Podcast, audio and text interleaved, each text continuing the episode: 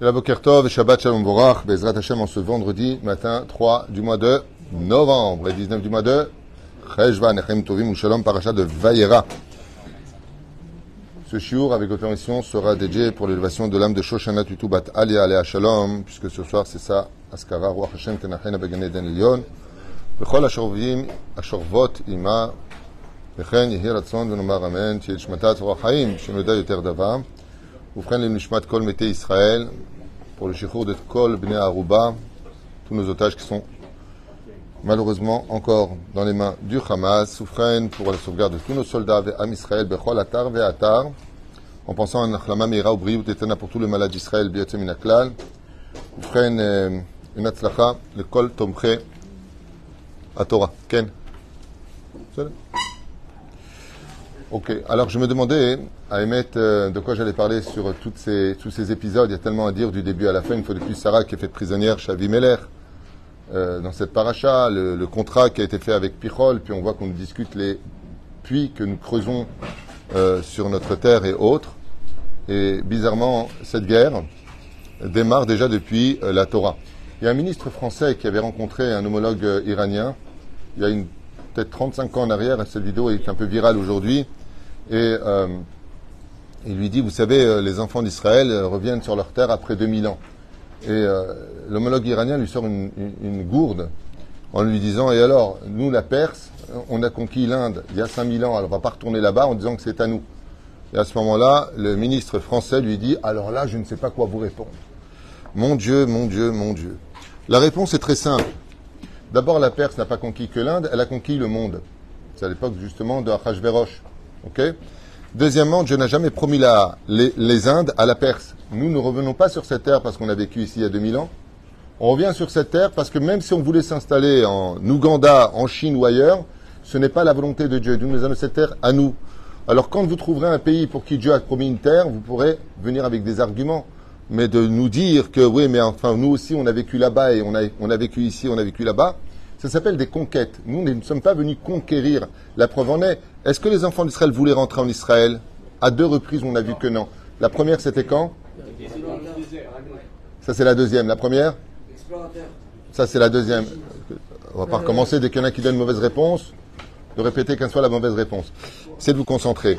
La première fois, c'est quand Dieu nous a dit sortez d'Égypte, je vous emmène en Israël par achat de, de Vaïra. Vaïra, pardon, autant pour moi. Que j'ai promis de donner cette terre à Abraham, Yitzhak et Yaakov. Je fais attention à cause de la politique. Il a dit, attends, attends, je ne vais pas dire Abraham seulement parce qu'ils vont dire c'est à nous. Abraham, Yitzhak et Yaakov. D'accord? Eh bien, combien ont voulu partir d'Égypte, de Galoute? 20%. Ils n'ont pas voulu. Et ils sont morts.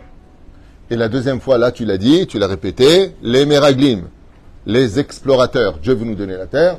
Oh là là, il y a des peuplades là-bas, on va pas se prendre la tête. Azov, la Torah nous suffira on est rentré dans une Torah monastère réelle, c'est-à-dire euh, une Torah de religion, et non pas une Torah de peuple et de vie, Goyechad Ba'aretz, et on a vu que Akadosh a donné son opinion, ils sont tous morts. Ça s'appelle Tisha B'Av. il y a deux choses qui ont rapport justement entre les Meraglim et Tisha B'Av. C'est que les Meraglim n'ont pas voulu la terre d'Eretz Israël, et Tisha B'Av vient commémorer ceux qui n'ont pas respecté la terre d'Eretz Israël. C'est pas, pas suffisant de venir en Israël, il faut aussi respecter la terre d'Eretz Israël. D'où le lien où ça s'est passé à la même date. Pour te faire comprendre combien la terre est importante pour Dieu. Combien la terre d'Israël appartient à Dieu. Et la seule légitimité que nous avons ici, quitte à en déplaire à tous ceux qui nous écoutent, c'est parce que cette terre-là, c'est pas qu'on c'est pas qu'on en veut, qu'on n'en veut pas. Si Dieu nous avait dit installez-vous euh, à la pointe du pôle Nord, on aurait été à la pointe du pôle Nord. Nous ne sommes pas ici parce qu'on en a envie ou pas envie. La preuve en est, il y a encore, encore autant de juifs en Galoute, en, en diaspora qu'en Israël. Nous sommes uniquement ici parce que Dieu nous a demandé et ordonné d'être sur cette terre-là. Et on voit dans la Bible que chaque fois qu'on a essayé de faire du désert du Sinaï avec les nuées de gloire autour de nous, eh bien Dieu nous a fait comprendre que ça n'intéressait pas. Donc euh, je, suis toujours estomaqué de voir des émissions où les, interlocuteurs, les intervenants n'ont jamais de réponse à donner, comme si la Bible n'était pas une réponse alors que tout le monde jure dessus, comme si Dieu n'avait pas sa place dans l'histoire de l'humanité alors que c'est lui qui la dirige. Donc voilà, je pensais simplement que c'était important de faire cette parenthèse où à chaque fois je tombe sur des, des, des pas des abrutis, mais bon, euh, je sais pas, quand tu viens pour poser une question ou que tu veux jouer à des arguments, va jusqu'au bout, Bezrat Hashem, tout en étant, ceci étant correct. Mais enfin, je trouvais ça un petit peu déplacé à chaque fois qu'il y a des interlocuteurs, il n'est jamais de bonnes réponses à donner, alors que les réponses sont tellement évidentes et clairvoyantes. À part bien sûr ceux qui aboient constamment, ah vous êtes ceci, vous êtes cela. Celui qui veut vivre dans son objectivité. Alors je voudrais maintenant parler de la paracha de la semaine, Bezrat Hashem, tout en parlant d'ailleurs du sujet, puisque euh, quelqu'un a, dit euh, Jérusalem n'a jamais appartenu, aux Juifs. Apparemment, le mec, il connaît pas encore l'histoire. Je rappelle qu'à l'époque du roi David, du roi Salomon et de tout le roi de Yehuda, on vivait à Jérusalem, qui a été acheté des mains des Yévoussim. Pour combien d'argent d'ailleurs à l'époque? Sans Kesita, Kachakatouv, qui a acheté Jérusalem?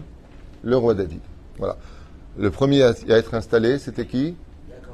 C'était Avram Avinu, dans cette paracha, Béar Amoria. Ensuite, il est redescendu à Beersheba pour finir sa vie à Hebron, d'où l'enterrement la semaine prochaine de Sarah et Menou. Quand on voit un petit peu euh, l'histoire de... Et celui qui me dit d'ailleurs, parce qu'il y a aussi quelqu'un qui a été très sympathique dans les réseaux sociaux, moi ça me tue un petit peu parce que c'est de l'actualité, j'ai adoré, il a dit, euh, ça c'est de la Bible, c'est ancien. Donc je réponds aux Français que la Gaule, ça n'existe pas, c'est ancien. Voilà. Parce que les choses sont claires. C'est-à-dire, si tu viens et que tu me dis que notre histoire est effacée, donc toutes les histoires sont effacées. Donc l'Arabie Saoudite, ça n'appartient pas aux Arabes, la France n'appartient pas aux Français, l'Allemagne n'appartient pas aux Allemands. Bah, si c'est de l'histoire, tu effaces toutes les histoires. Tu ne peux pas nous disqualifier et mettre en premier plan ton histoire, à moins que tu sois une personne à histoire. Enfin, c'est encore un autre sujet. Oufren, non, c'est très important. J'en profite comme ça un petit peu pour remettre un peu les pendules à l'heure de toutes ces personnes qui se permettent d'intervenir alors qu'il n'y a personne en face pour leur répondre, ou que malheureusement aussi quand il y a des gens pour leur répondre, ils ne savent pas répondre. Et donc ça nous laisse toujours dans un point d'interrogation. en fin de compte, ça rejoint ce que dit le Midrash il y a 2000 ans. Pas d'habitude tout. Attention. Pas, moi. Pas moi. Il marqué que euh, Machar, il viendra pas, Machar, il vient pas parler, il vient agir. Vous savez ça? Machar n'est pas un homme de parole, D'ailleurs, c'est la raison pour laquelle Rabbi Akiva, quand il a dit Bar Korva, il a dit ça, c'est Machar. Pourquoi? Il ne parle pas Bar Korva, il agit. Avec Machar, il n'y aura pas de négociation, parce qu'avec la mauvaise foi, il n'y a pas de négociation. Le Messie que nous attendons, ce n'est pas un Messie qui vient donner de la bonne parole, prêcher de la bonne parole, pas du tout. Pas du tout. Le Messie de chez nous, c'est quelqu'un, dans le Rambam, par exemple, 11e chapitre du traité de Melachim, il n'y a que des actions, on ne doit pas parler. Il vient l'Arzira, Tarale Yoshna, construire le Beth Amikdash, ramener les enfants d'Israël, Marzir Korbanot. Ça, c'est ma chère. Il vient agir. C'est un homme du terrain. C'est un homme d'action. C'est-à-dire, pendant que les autres vont négocier et raconter leur vie, lui vient agir. Et aujourd'hui, pour la première fois dans l'histoire d'Israël, c'est la première fois, depuis le cas Mamdina, qu'on voit que notre État, on voit que notre État, il tient plus compte des dialogues internationaux. On est en train d'agir parce que nous savons que nous vivons une injustice. Nous savons que nous vivons un renversement de situation à l'image du pervers narcissique qui te reproduit chez toi ce qu'il est lui-même, avec des choses qui sont quand même assez étonnantes et assez incroyables. Nous avons un peuple américain, ils sont gentils quand même pour l'instant, mais ils tourneront leur veste. C'est marqué pas moi, hein. attention, c'est pas moi. Marqué à la fin, les 70 nations se retourneront vers Israël, contre Israël. Mais je rappelle que les États-Unis ont à peu près 348 ans d'existence, créés par les Irlandais, qui appartenaient aux Apaches et aux Indiens. Hein, et que le peuple d'Israël, lui, il a juste 3366 ans d'existence. On est sorti de... C'est ça. Ma mère serait là dit Ah, ça c'est vrai. Ou frère, ce qu'il y a, Denis,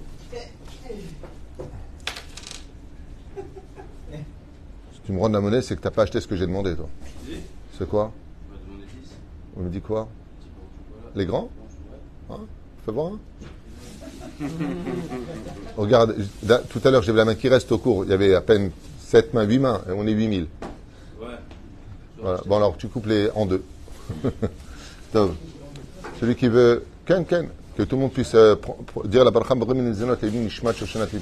même si après il y aura une soda ce Shabbat. Euh, pour son souvenir. Nous allons euh, nous plonger sur la paracha, puisque cette paracha extraordinaire de Vayera vient nous rappeler une fois de plus la terminaison des dix épreuves d'Abraham Avinu à la Et si on constate quelque chose qui est assez flagrant, c'est que chaque fois que Akadosh Baruch est intervenu pour parler à Abraham, Yitzhak, Yaakov, Moshe, Aaron, David ou Shlomo, il y a un seul personnage d'ailleurs qui fera une petite faille dans tout cela, dans la paracha de Vaera. qui vient dire à Kadosh Baruch Lama areota la Et à cause de cette phrase-là, Raboté nous nous disent que Moshe Rabbeinu s'est disqualifié de rentrer en Israël à cette erreur. On cite cette erreur que Moshe a fait dans la Torah, cette erreur commise, pour lesquelles il n'est pas rentré en Eretz Israël, dont la plus connue est marquée dans la Bible elle-même, Behadia, explicitement, c'est qu'il a frappé le rocher au lieu de parler. Vous n'avez pas sanctifié mon nom, vous avez fauté, vous rentrez pas. Chazal nous dit d'autres exemples pour Moshe, pourquoi il rentre pas en Israël? Parce que euh, quand la fille de, Yitro dit Ish Mitzri Aroim, cet homme égyptien qui nous a sauvés des mains des bergers, Moshe n'est pas intervenu en disant Oh, tu te gourres, je suis juif et j'ai une patrie qui s'appelle Israël. Il dit Tu ne t'es pas reconnu en tant que tel, chayecha que tu ne rentreras pas en Israël. Comme ça rapporte Midrashim au fur et à mesure des siècles, cités par nos Talmidei Chachamim. Shoshana euh, Tuitu bat Alia, Alia Shalom. Ou en conséquence de cela, quand on voit Abraham, Dieu lui dit Lech Lecha. Moi, personnellement, si j'ai mon père qui est encore vivant, j'aurais dit Pourquoi Partir, laisse-moi m'occuper de mon père.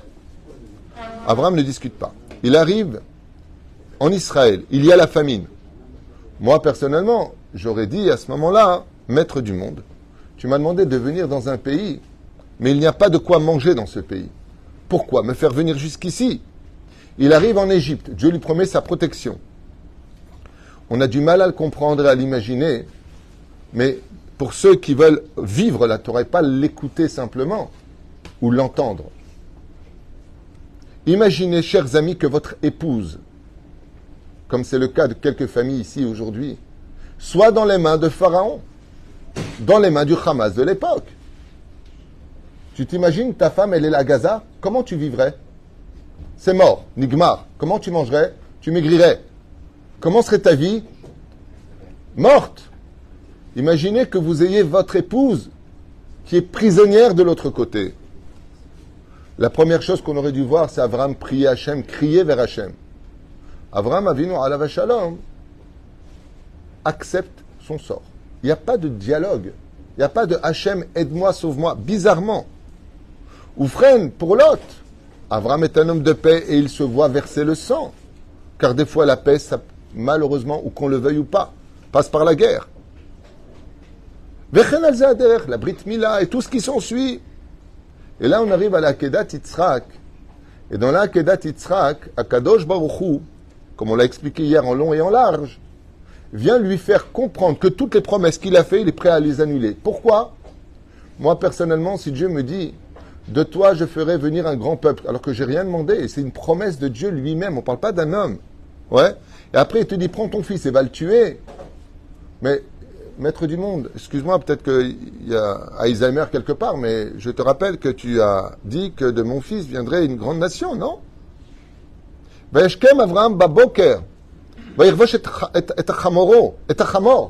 savez pourquoi le chamor Parce que le chamor n'est pas un animal de réflexion en général. Il a un instinct animal comme tous les animaux, mais tu lui mets une carotte et il avance. Tu lui mets quelque chose et il avance. Il va pas se poser la question pourquoi, comment? Il va monter sur l'âne et il avance. Mais je ne comprends pas une chose. Il y a une question qui se pose qui est quand même importante une personne, un animal qui a un défaut, est-ce qu'on peut le sacrifier? Non. sourd. C'est à cause de ça que le deuxième temple a été détruit. Ouais, elle fait ici une entaille sur la lèvre de l'animal. Ok? Est-ce qu'on a le droit de sacrifier un humain? Ou pas sous les corbanes, les gamres. Un homme n'a pas le droit d'être sacrifié sur le misbéach ou l'eau cachère. Tu poses pas de questions un homme est vide. Tu poses pas de questions. Moi, j'aurais été Abraham en disant, Maître du monde, je te donne l'équivalent, comme c'est marqué dans la Torah dans la suite. Combien vaut la vie? 5 cycles, 10 cycles Je t'achète l'équivalent de ce que nous faisons. Quand un homme est chayav mita, au lieu de mourir, qu'est-ce qu'il doit apporter au Beth S'il a fait une grande faute, un bœuf. Si c'est moyen, un agneau. Ça dépend du korban. Korbanola, korban khatat, korban hacham, miata. Ben, apporte un korban. Et c'est ce que va faire Dieu d'ailleurs. Non, non, enlève ton fils. On on sacrifie pas. Nous, on aime la vie. On n'est pas là pour sacrifier des vies. On est là pour faire vivre des, âmes. Abraham n'intervient pas. Le pire, c'est qu'une fois que la Akedat Yitzhak a lieu, on voit que Yitzhak lui-même ne dit pas Abba, pourquoi moi? Il dit c'est bizarre. Il y a du bois, il y a du feu, mais c'est qui le Corban? Il lui dit Dieu il pourvoira. Yitzhak, il n'est pas teubé, il comprend que c'est lui. Et il y va de bon cœur en plus. Il arrive maintenant chez lui par achat de Chaye Sarah. Chaye Sarah. Alors Sarah, c'est encore un autre domaine. Je sais pas, euh, on connaît l'amour des, des mères juives pour leurs enfants. Même, je me rappelle une fois, Alain Decaux, dans ses émissions, euh, il avait dit qu'il a déjà entendu des larmes se verser pour les enfants, mais les larmes des mères juives, c'est quelque chose de spécial. L'amour qu'une mère juive porte à ses enfants, c'est quelque chose de spécial. Après, chacun va dire pas du tout, vous prenez pour qui, tout ce que tu veux. Les Arabes peuvent dire la même chose de leur femme, de leur maman, et les chrétiens la même chose, et les athées la même chose. Je dis des choses que moi je vois et que je constate. Les larmes du peuple d'Israël, c'est quelque chose de spécial. Spécial. Ton fils n'est pas là. Bon, on voit qu'elle n'est pas tunisienne, Sarah. Sinon, elle dit, Elle se renseigne. D'où est-ce qu'on sait qu'elle se renseigne? Elle est partie de Beersheba à, à Hebron. Donc elle cherche son fils, parce qu'ils avaient une maison de campagne là-bas. Elle va voir Talmaï, un des quatre géants pour lesquels on appelle ça Kiryat Arba, selon Rashi. Elle lui dit Où nous le dit Où est mon fils? Il dit Je sais pas. Toi, tu fais 15 mètres de haut, ça, ça, quelque chose dans la vie. C'est bien beau d'être grand, à part le basket, il y a peut-être. Bon, je vois, je vois un vieillard avec son fils avancer. Voilà, c'est lui, ça y est. Qu'est-ce que fait euh, Talmaï Il prend une planche de bois sur laquelle monte Sarah, chez les Shomer Negia. Et il monte Sarah. Et Sarah, qu'est-ce qui se passe? Elle voit de ses propres yeux son fils monter sur le misbéar. Bon, une sacrée vue, en hein, ceci étant. Mais quand on dit qu'elle a vu, c'est de Roha Kodesh. Et elle observe. Et Sarah meurt. Pourquoi est-ce qu'elle meurt? Parce qu'elle voit son fils descendre, dit Zohar Kadosh, du misbéar. Sur de quoi est déçue Sarah? Pour les enfants, on dit, comme elle a vu que son fils unique allait mourir, alors elle est morte d'un infarctus. Il y en a qui disent qu'en réalité, elle s'est évanouie, et puis galgela venafla ve azimeta. Elle, est, elle a galgela? Elle a roulé et elle est morte. Euh, ok, c'est J'y étais pas. En tout cas, c'est ce que nous disent nos. Mais il y a une chose qui, qui, qui me demande une grande réflexion. Pourquoi Sarah ne crie pas? Pourquoi Sarah ne dit pas? Pourquoi Hachem? Il n'y a pas de pourquoi. Ou frère, quand Aaron, on va sauter un petit peu parce que ce serait trop long de faire chaque euh, personnage de notre Bible, on lui annonce la mort de ses deux fils. Ils ont 12 et 13 ans à peu près, et il meurt. Il meurt d'amour pour Dieu. Quelle est la réponse de Aaron? Vaïdom à Aaron. Qu'est-ce que la Torah vient nous enseigner ici Qu'il ne dit rien. Il n'a pas de révolte contre Dieu. Au contraire, Vient mon cher Aben où il dit à Aaron, sache une chose, quand j'étais dans le ciel, Dieu m'a dit qu'il allait, allait, prendre les deux tzadikés Ador.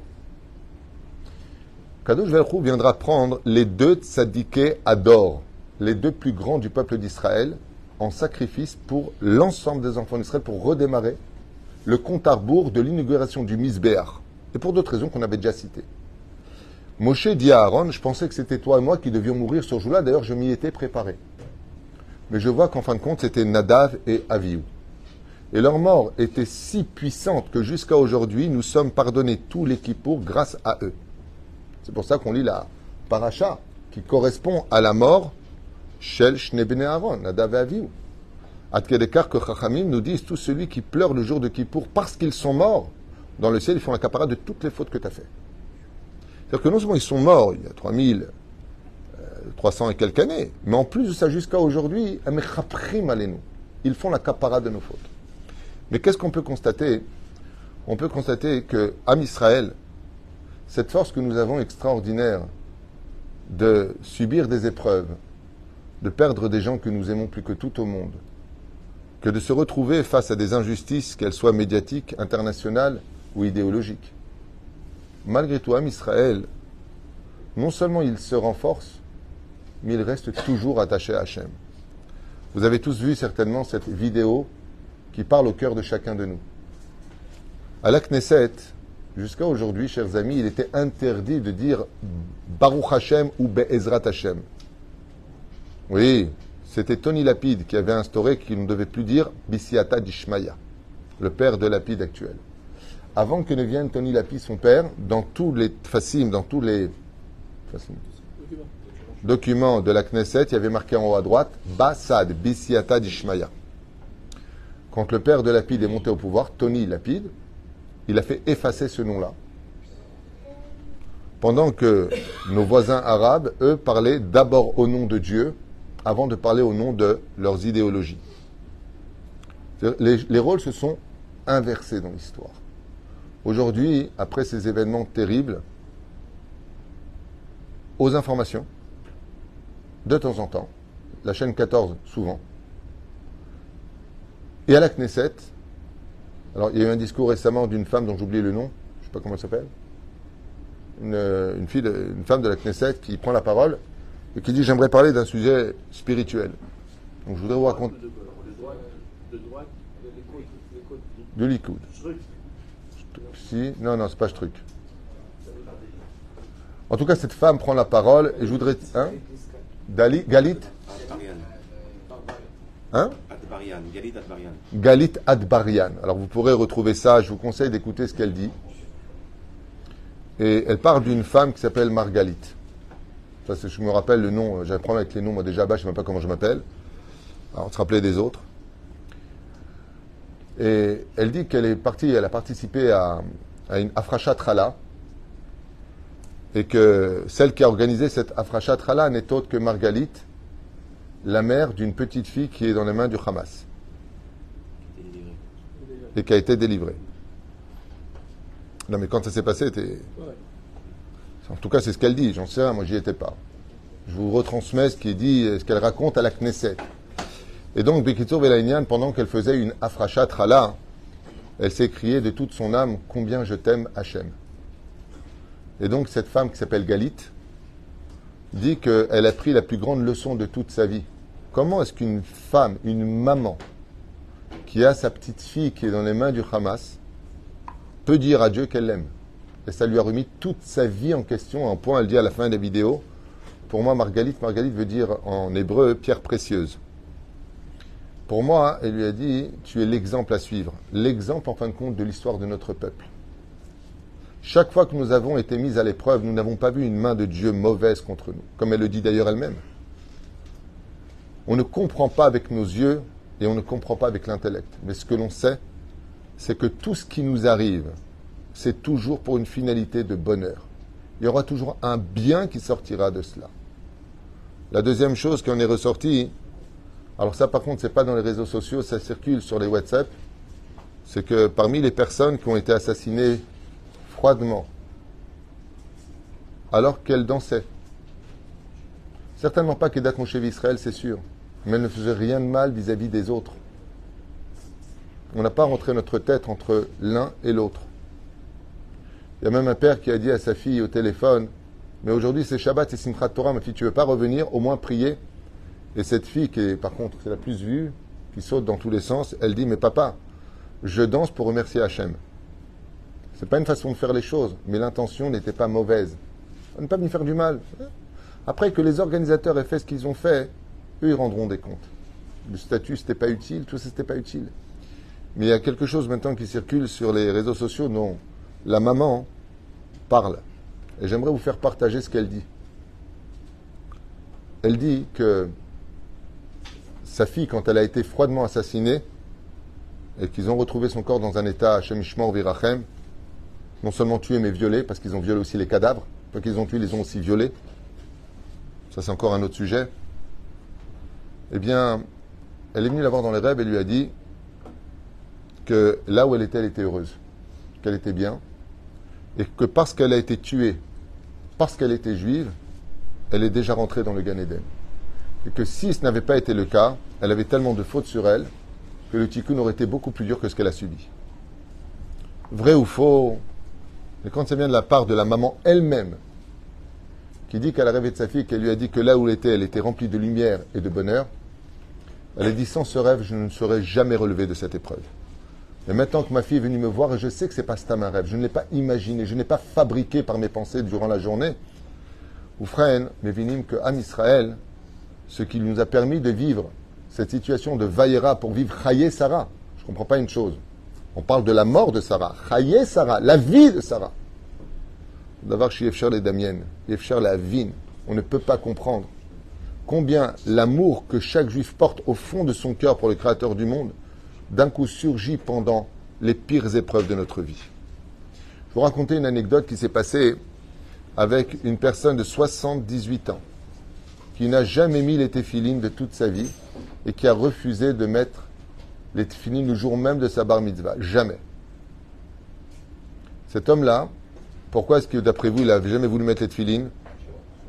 Tout simplement parce que ses parents sont morts de façon affreuse par les SS. Et donc il a dit, pour moi, il n'y a pas de Dieu. En fin de compte, il s'est rendu compte au fur et à mesure des années qu'il parlait beaucoup de Dieu. Alors il a sorti à quelqu'un, hein, non, c'est pas que je ne crois pas en Dieu, je suis fâché contre Dieu. Jusqu'au jour où, deux ans avant de mourir, il est tombé sur un rave. Et il lui a dit, pourquoi tu ne veux pas mettre tes filines Il lui a répondu, je ne mettrai pas ce que Dieu veut que je mette, car il n'a pas sauvé mes parents de la mort. Alors il lui a dit, non seulement Hitler a tué tes parents, mais il a gagné la guerre jusqu'à aujourd'hui à cause de toi. Alors, à cause de moi Explique-moi. Il lui a dit tout ce que voulait Hitler. Tout ce que voulait Hitler. Ce que les Juifs comprennent que Dieu ne les protège pas, qu'il n'est pas avec eux. Et que la Torah et les mitzvot ne les sauveront pas. Et toi, tu as écouté son message. Il a ouvert sa manche, il y avait les numéros d'enfants qu'il était, qui étaient sur lui. Il lui a dit, mais moi les tfilines, il est hors de question que Hitler gagne sa guerre. Am Israël continue à vivre par la Torah et les mitzvot. Zéperou Shadavar. Chers amis, j'aimerais faire une petite parenthèse d'une femme qui a fait six ans de yeshivot à Bnebrak, qui avait une beauté aussi belle que celle du soleil et qui sentait la rose. C'est vraiment le cas de le dire. Une femme qui, partout où elle allait, on voyait que, comme tout le monde me disait d'ailleurs, on l'adore cette fille. C'est une fille qu'on ne pouvait pas faire autre chose qu'aimer, de par sa finesse, sa féminité, son regard et un sourire si lumineux. Quand elle s'est mariée, elle n'avait pas beaucoup de moyens, et elle a dit à son mari, moi ce que je veux, c'est que tu étudies la Torah. Je suis au Gan, Ganénet, je fais une aux enfants, je veux que tu sois grand en Torah. Et ils ont vécu dans une précarité, une pauvreté que je ne souhaite à personne. Même pas de quoi prendre le bus. Cloum. Cloum. Frigidaire n'était pas plein du tout, il était vide. Il n'y a pas besoin de se poser la question est-ce que je mets une bouteille à droite ou à gauche? C'était vide.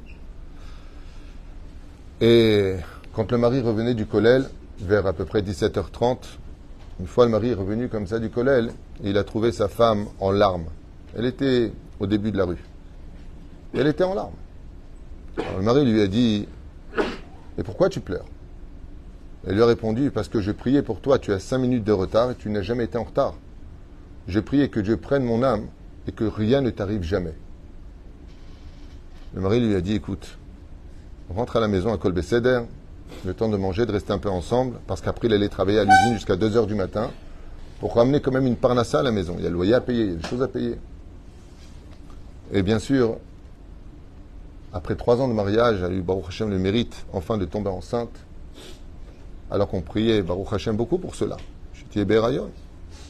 Et le jour où tout s'est enfin arrangé, un dimanche à 17h30, le Kaf Marcheshvan, Akadosh Baruch Hu a pris cette fleur parmi les ronces de l'histoire et l'a fait monter au ciel.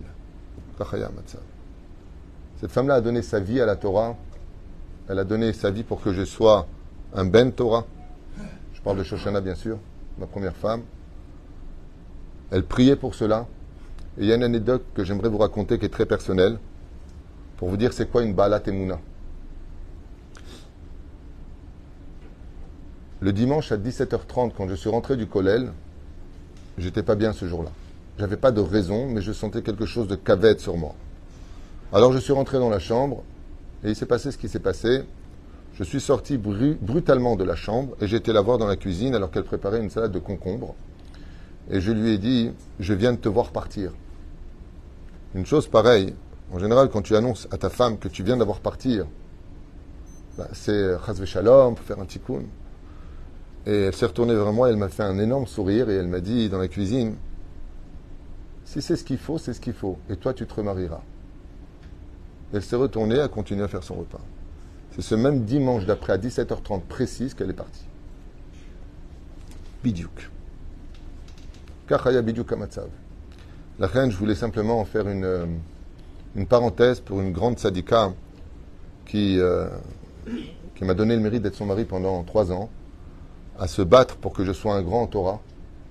Je me rappelle quand même quand je voulais, fois, je voulais l'aider, elle me dit non, non, étudie, étudie un petit peu, comme ça tu me fais un petit bar après. Kachaya Matzav. Et cette force qu'on a, nous, jusqu'à aujourd'hui, de rester dans la Torah et de dire à Kadosh mettre combien on l'aime. Mikol Alev.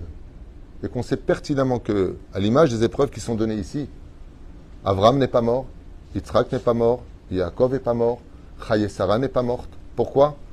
Parce que quand tu es capable de rester attaché à Kadosh Baruch et à l'éternité d'Hachem, parce que tu sais que tu as confiance en lui et que ta émouna, elle est naturellement ancrée en toi. Faut simplement la dévoiler grâce à l'étude de la Torah et les bonnes actions comme Dieu nous a donné son mode d'emploi à travers l'accomplissement de la Torah des mitzvot. Alors rien ne te fera jamais tomber. Rien. Ni même si le monde entier se lève contre nous. Rien ne nous fera jamais tomber. Parce que ce qui nous permet de savoir où poser les pieds dans cette obscurité, c'est la lumière de notre émouna. C'est notre foi. Et c'est ce qu'a dit cette femme euh, à la Knesset. Elle a dit, mais elle m'a dévoilé ma propre émouna aujourd'hui. De dire à Dieu, alors que ton enfant est du côté des mains du Hamas, combien je t'aime et combien tu peux aimer quelqu'un qui n'a pas protégé ton enfant. Ce qui a parlé, ce n'était pas ses lèvres, ce n'était pas son cerveau. Parce qu'au niveau d'intellect, c'est stupide de parler comme ça. Alors qui a parlé? C'est à l'intérieur du cœur de chaque juif. La flamme qui nous anime ne doit nous apporter tout le réconfort à toutes ces grandes questions qui se sont posées pour Abraham, Yitzhak et Yaakov, et pour tous ceux qui ont suivi, c'est que quand on a de la on ne veut même pas de réponse. Parce que quand on n'en a pas, jamais aucune réponse ne sera à la hauteur de ce que tu attends pour retrouver le sourire. Les Zainian, pour lesquels, je voulais vous partager un petit peu, pas simplement sur le domaine historique, mais sur le domaine aussi actuel, qu'on doit garder la aujourd'hui, on ne doit pas avoir peur financièrement. Il y a beaucoup de problèmes aussi dans le pays. Vous savez combien Israël dépense par semaine? Combien ça coûte 10 milliards de shekels coûtent au gouvernement. Faites le calcul. Pour moi, ça me fait rire juste pour une chose. Je fais une parenthèse avec mon humour tunisien, j'y peux rien. Mais qui disent pas qu'il n'y a pas d'argent pour soutenir les, les qui étudient la Torah. C'est juste comme ça une parenthèse. S'il y a de quoi sortir 10 milliards de shekels, parce que s'il y avait eu peut-être plus de tort en Israël, il y aurait peut-être bien un peu moins de malheur en Israël. C'est pas moi qui le dis, ne vous fâchez pas, c'est la Torah elle-même qui le dit. Donc quand on vient et qu'on discute à quelques centimes près, ouais, vous les parasites et ainsi de suite, bon, ça fait partie de l'histoire derrière. Aujourd'hui, tout le monde a compris la valeur de la Torah et, ce qu'il fallait. Mais juste que vous sachiez que ce qu'on n'a pas voulu sortir pour la lumière de la Torah, aujourd'hui on le sort pour la lumière des armes, pour nous défendre et pour euh, la survie du peuple d'Israël. Que cette soit dit Bezrat Hashem pour une de Shoshana Tutubat Alia, Alia Shalom, Oufren pour l'élévation de l'âme chez Kol Arugé Israël, Kol Zba Gan Israël chez Masruet Nafsham al Kiddush Hashem, Shenkel Yeshuot Venechamot, Ahava Verva, Shalom Bereut. Am Israël, bien sûr, vous le savez, Chai Vekayam, on a vécu, on vivra, et on finira cette histoire avec le sourire chez Nehemar. Azimale Sichok Pinul Shonenurina. La promesse d'Akadosh Baruchou, c'est que Israël retrouvera un sourire qu'il ne reperdra plus jamais sur son visage. Bezrat Hashem, et comme je l'ai dit ce matin dans ma prière, et je finirai juste avec ces mots-là, ma plus grande volonté aujourd'hui, c'est que la vérité soit dévoilée. C'est tout. Il faut simplement que la vérité soit dévoilée. Parce que quand on vit dans l'obscurité et qu'on se retrouve face au soleil, d'un coup, on a mal aux yeux. Mais après, on se réhabitue à tout cela. C'est comme ça que va venir la Géoula. Anavim, anavim. Comment c'est marqué là-bas C'est Igiazman Goulatrem. Mais avant, comment c'est marqué Comment ça commence Besha Shamelech Mesherba. Omed Al-Gag. Mashmiya Veomer. C'est de la hauteur du toit du Beth Amikdash. Et qu'est-ce qu'il y a au-dessus du Beth Amikdash, d'après vous Il y a le soleil de la Géoula. Petit à petit se lèvent derrière le Beth Amikdash les premiers rayons de la Géoula. Heureux celui qui sera en Israël à ce moment-là pour vivre ce moment si attendu de l'histoire pour lequel Bezrat Hashem, tous ceux qu'on a perdus reviendront à la vie pour danser avec nous au Beth Amikdash comme Dieu nous l'a promis. Baruch Adonai Leolam. Amen Amen.